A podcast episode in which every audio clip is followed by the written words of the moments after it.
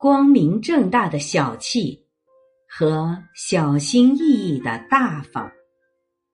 作者：雾满兰江。一，麻省理工学院的一对夫妻以及他们的一位同事，他们花了二十年的时间，奔走于十八个国家和地区，发现了一个现象：有钱人可以光明正大的小气，穷人却常常小心翼翼的大方。就因为这个发现，他们仨儿夺得了二零一九年的诺贝尔经济学奖。三位诺贝尔经济学奖获得者的研究成果可以简述为以下六个方面：一，穷人更擅长浪费钱，比如。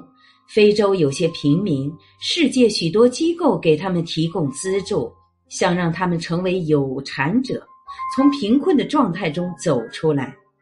但他们拿到这些钱，咣当一声，举办一个盛大的葬礼，钱就没了。二，穷人更爱消费。非洲有些穷人拿到钱。既不用来扩大生产，也不投在孩子的教育上面，而是用来买电视机。问他们为啥不扩大生产，非要看电视？答案是：电视机比食物更重要。还有很多的小额信贷，起初的目的也是为了扶贫，但有些人贷到款之后，不是把钱投入生产。而是用来购买奢侈品、手机、包包什么的，结果债转债，利滚利，很快形成个大黑洞，把自己套了进去。三，穷人不太相信教育。研究数据表明，教育是最靠谱的长线投资。每增加一年的教育投入，平均工资就会提高百分之八。但穷人不信这个，他们认为让孩子读书这件事儿就跟买彩票是一个道理。万一孩子书读得好，这就等于摸到了大奖，全家就可以躺下啥也不干了，只等读书的孩子来养。可万一孩子没有读书的天分，这钱不就白花了？还不如让孩子早点去打工，挣一点是一点。所以，穷人更喜欢宣扬读书无用论。无论多少人从教育中获得了收益，他们都选择性的忽略。说到底，他们也不是不信，而是教育无法满足他们的短期需求。四，穷人更相信一些奇怪的东西。曾有诺贝尔经济学奖获得者在非洲劝说穷人给孩子接种免费疫苗，遭到果断的拒绝，因为村民们不相信他们说的。但是等到孩子病了，再把孩子送到医院，就得花好大一笔的医疗费。相反，富人的日子过得相对省心，他们该打疫苗就打疫苗，该锻炼就锻炼，身体棒可以精力充沛的做他们该做的事儿。五，穷人比富人还爱面子，富人觉得自己的命值钱，你踹他两脚，骂他两句，他可能会赶紧闪开。你打了他，他要进医院；他打了你，他要去法院。这些对富人来说都是亏钱的事儿，划不来。富人肯用面子换钱，但穷人中气性大得多。有人就听不得别人说他穷，哪怕你一个眼神扫过，对他都可能是一种冒犯。这意味着穷人与人发生冲突的概率更大，因而需要更多的时间和金钱用来应付人际冲突和诉讼。这一条就是有钱人光明正大的小气，穷人却小心翼翼的大方。六，穷人更缺乏耐性。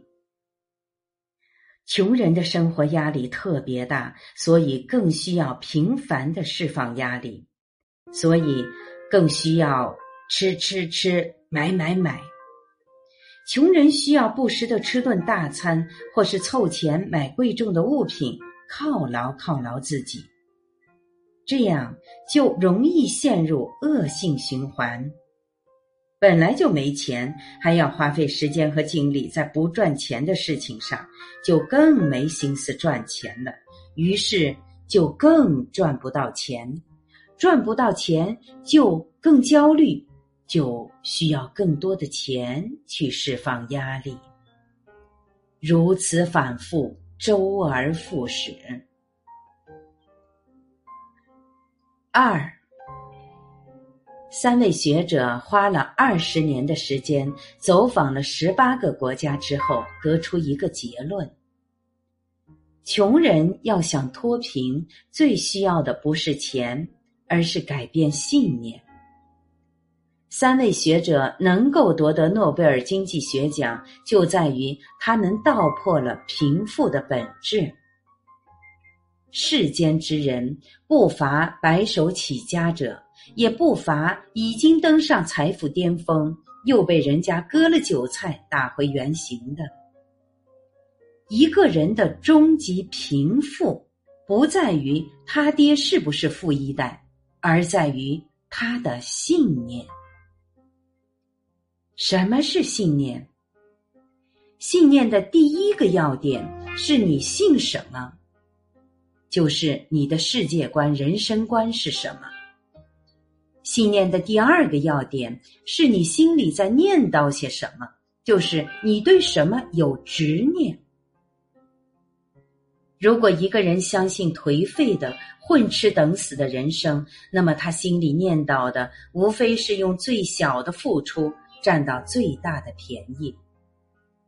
那么他对于投资、教育这些长线的事情一定不会感兴趣。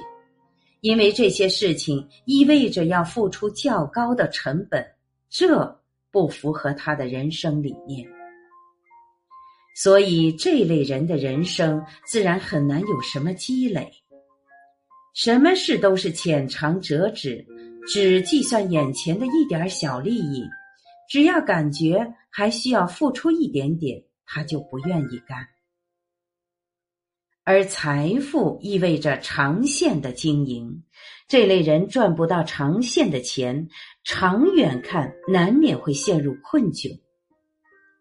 这也会让他们背负巨大的心理压力，不时惦念着要多吃两口、多买个包包，以抚慰自己那颗失落的心。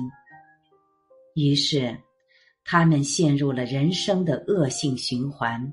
连诺贝尔经济学奖获得者都帮不了他们。反之，如果一个人追求高质量的人生，追求知识与技能，他们就会以年为周期，专注于提升自己。这类人未必都会大富大贵，但也不会沦为要被全社会救济的弱者。念念不忘。必有回响，你念叨颓废，必是落拓无依；你念叨努力，人生自然富足。三，最后要说的是，你永远赚不到超出你认知范围的钱，除非靠运气。但是靠运气赚到的钱，往往会靠实力亏掉。这也是一种必然。你所赚的每一分钱，都是你对这个世界认知的变现；你所亏的每一分钱，都是你对这个世界认知的不足。这个世界最大的公平就在于，当一个人的财富大于他的认知能力时，这个世界会有上万种法子收割你，直到你的财富与你的认知相匹配为止。而避免让我们陷入绝境的办法只有一个，那就是看准目标与方向，沉静的努力并持续下去。我是主播零点，欢迎关注，谢谢您的收听。